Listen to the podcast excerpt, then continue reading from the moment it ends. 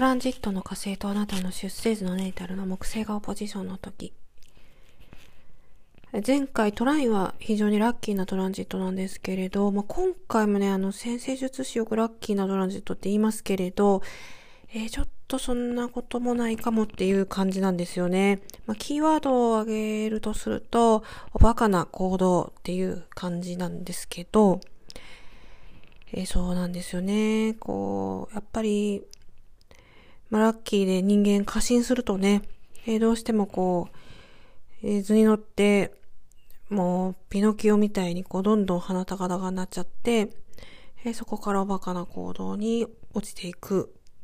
っていう可能性は、まあ、誰しも持っているんですけれど、まあ、例えばこれを挙げるとするとですね、まあ、運動選手なんかでも、まあ、プロアマ問わずですけど、まあ、こう非常に調子が良くて、もうどんどんこう、えー、練習こうししすぎることによって体を壊しちゃうとかね。まあ、おバカな行動というのはちょっと失礼かもしれないんですけれど、まあ、タフだと思っていて、思い込みが激しすぎて、えー、そこから何か自分により負荷をかける行動を取りすぎて、そこから転落していくっていう、えー、選手は、えー、後を絶たないですよね。まあ、こう、実際にこう華やかな、え、特にプロ界なんかでも、きっと裏ではこういう形で、え、壊れていった選手はいっぱいいると思いますし、まあ自分、あの選手は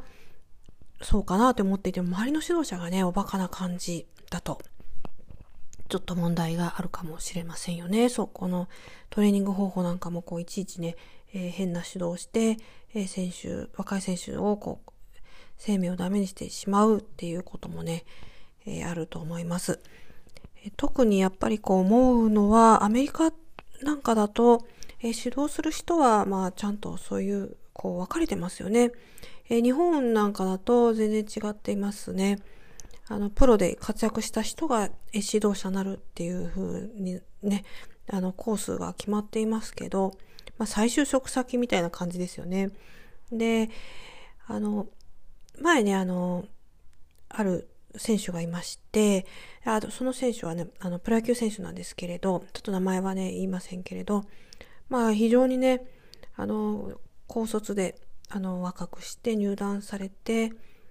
まあ、本当に期待されてね、あの、ドラフト1位で入ったんですけれど、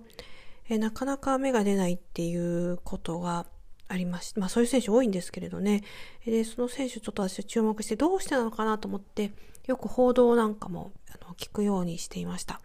で、そうするとなんとなく分かってきたことを、まあその人選手に直接ね、私も接したことがあるわけじゃないんであれなんですけれど、まあどうもね、性格がすごく優しくって、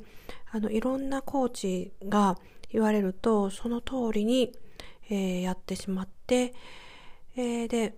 どんどんね、フォームが崩れていってしまうっていうようなことでもう何年も芽が出なかったっていうね、ことがありましたね。今は一軍として、レギュラーでちゃんと定着されて、えー、ご活躍されてるんですけどね。まあ、そういう選手なんかもすごく多いと思うんですよね。だから、こう、一見、ね、こう入団してドラフト1位でラッキーみたいなところからちょっと、あの、その選手は図に乗ったわけじゃないんですけれど、何かこう、周囲からフォームを改造されまくって、どんどんおかしくなっていくっていうことがね、あったかもしれませんね。まあ、その選手は、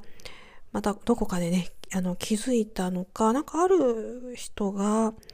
あの、行ったみたいなことをね、報道で言ってましたね。あの、いろんなやつの意見聞きすぎるんじゃないよ、みたいなことを、ある、まあ、その人も、あの、アドバイスした人も元選手なんですけど、行ったみたいなことね、えー、講演会に私はちょっと出かけまして、その、ある元有名プロ野球選手をね、その時にそういう指導をした。そこから何かこう、うまくいったみたいな話を聞きました。